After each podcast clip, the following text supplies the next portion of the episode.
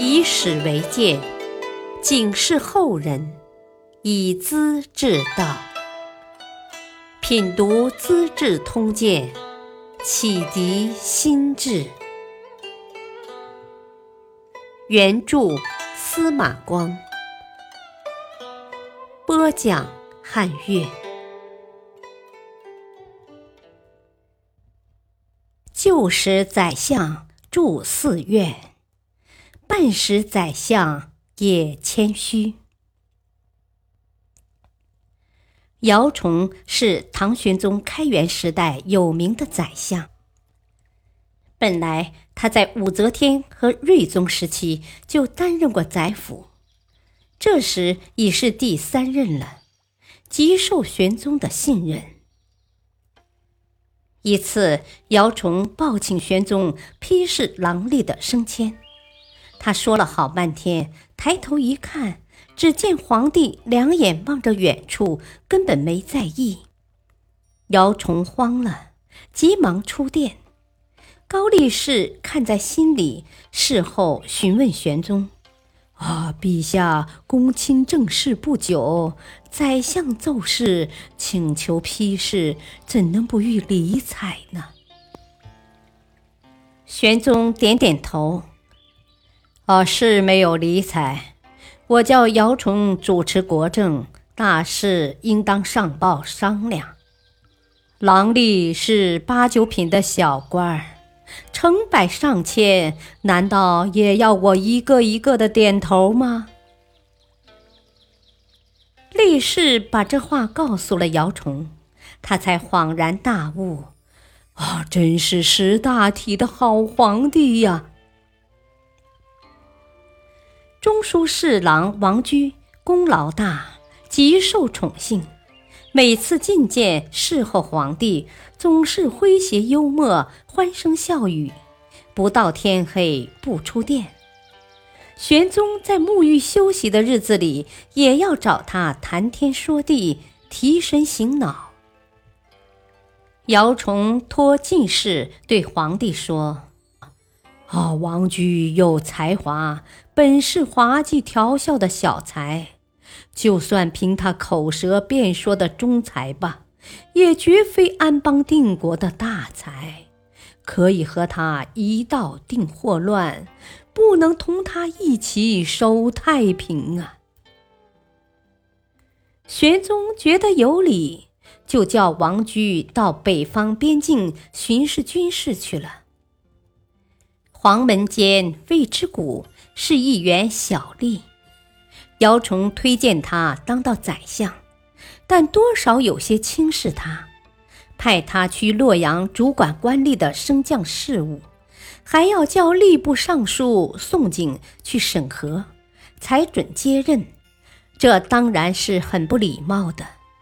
魏之谷的心里很不是滋味。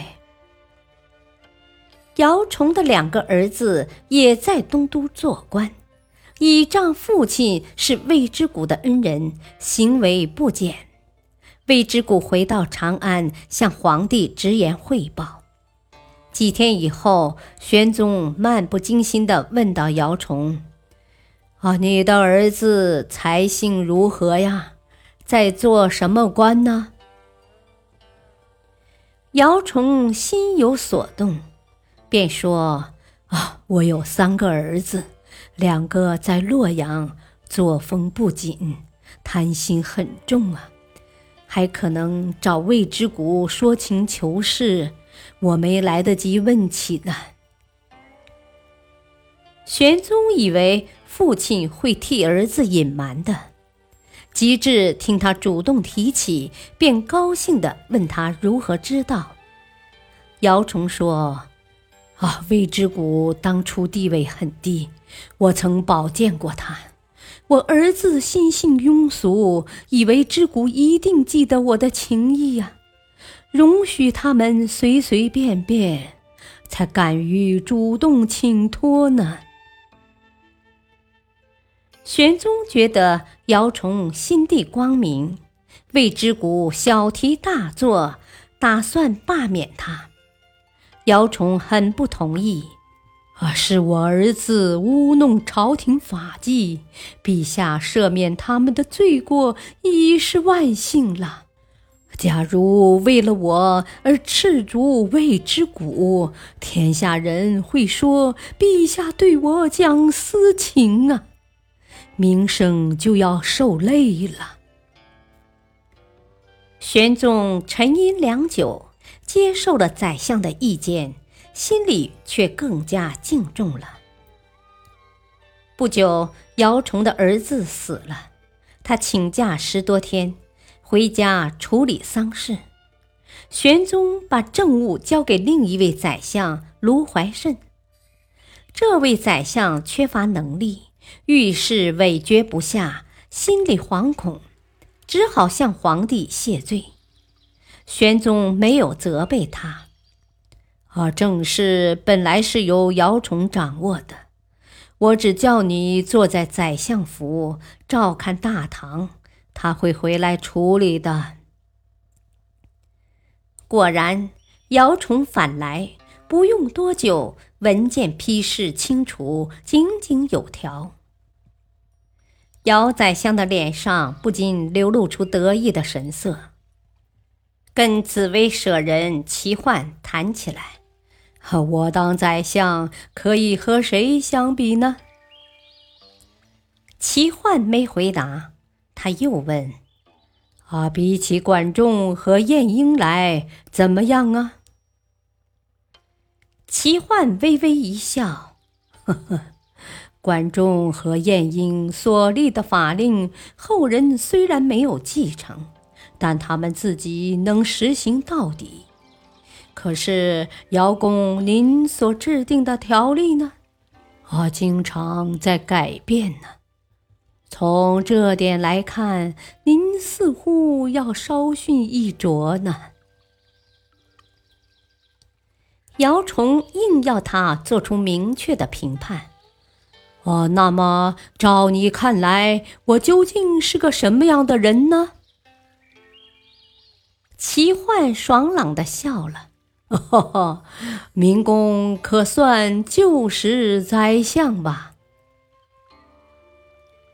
姚崇非常高兴，他本来在批文件，兴奋之际，一把掷掉毛笔。啊哈哈哈！旧时宰相岂是那么容易得到的？他为自己能够匡救时弊。纠正失误而自得，又何须追求那些虚名呢？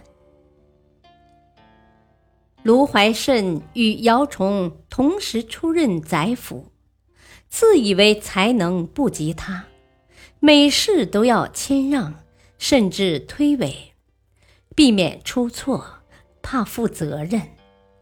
世人嘲讽他是半时宰相。意思是在办公室吃午饭时陪着别人吃喝的闲人。不过司马光对这种嘲讽不以为然，他认为姚崇是一代名相，才能超群。卢怀慎没有妒忌，从不挑刺，而是谦虚服从，同心协力，促成事业。也应该赞扬，这大概就是开元盛世形成的原因吧。一年，山东地方发生蝗灾，农民在田头摆设香花蜡烛、焚化纸钱，叩头作揖，祈求佛祖保佑。可看着满田的蝗虫，就是不敢动手扑灭。姚崇派人督促捕杀，把死蝗深埋。不少人议论纷纷，觉得蝗虫太多，捕也徒然。玄宗也是怀疑的。姚崇极力主张扑杀，消灭一个少一个。卢怀慎却认为，啊，杀生太多，有伤上天的好生之德呀。